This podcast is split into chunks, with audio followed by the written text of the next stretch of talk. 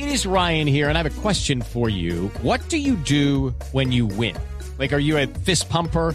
A woohooer, a hand clapper, a high fiver. I kind of like the high five, but if you want to hone in on those winning moves, check out Chumba Casino. At ChumbaCasino.com, choose from hundreds of social casino style games for your chance to redeem serious cash prizes. There are new game releases weekly, plus free daily bonuses. So don't wait. Start having the most fun ever at ChumbaCasino.com. No purchase necessary. BGW. Void were prohibited by law. See terms and conditions. 18 plus. Está en Mañanas Blue. 6.25 de la mañana.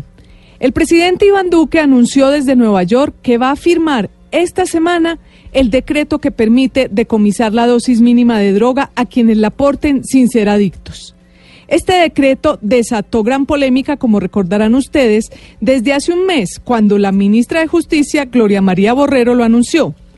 De un lado están quienes aseguran que se está vulnerando el libre desarrollo de la personalidad y del otro quienes, como el gobierno, consideran que puede ser una herramienta efectiva para combatir el microtráfico.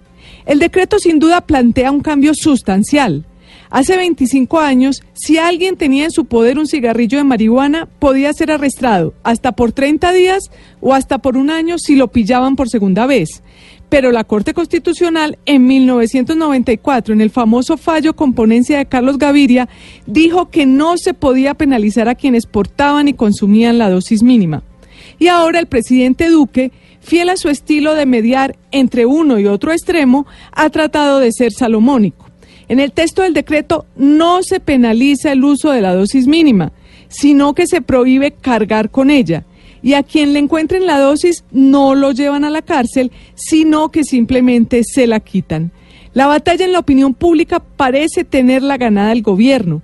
La más reciente encuesta de Inbamer mostró que 68 de cada 100 colombianos están de acuerdo con que se vuelva a castigar la dosis mínima. A eso se suman las noticias sobre la narcobonanza que está viviendo el país, que hoy tiene a los cultivos ilícitos en el mejor momento de la historia. Incluso hay más tierra sembrada con coca que en la época de Pablo Escobar.